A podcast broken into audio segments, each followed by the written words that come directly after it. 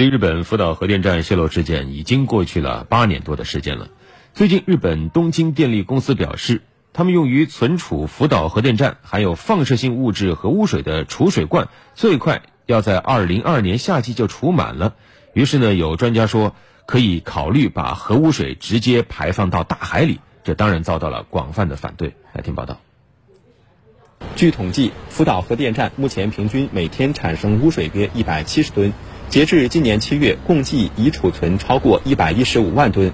对于现有储水罐储满后如何处理新的核污水问题，日本国内部分专家提出，可以考虑将核污水净化稀释后排入海洋。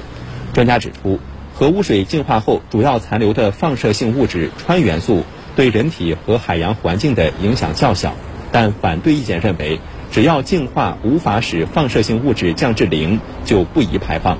二零一一年核泄漏事故发生前，福岛县沿海年均水产捕捞量超过三万吨，直到去年，当地水产捕捞量才恢复到原先的一成左右。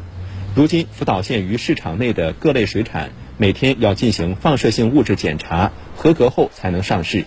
对于可能将核污水排放入海的方案，当地渔业协会和渔民们也都明确表示反对。由于核污水排放入海的意见遭到强烈反对。目前，在核电站附近继续增设储水罐的方案也已经展开讨论。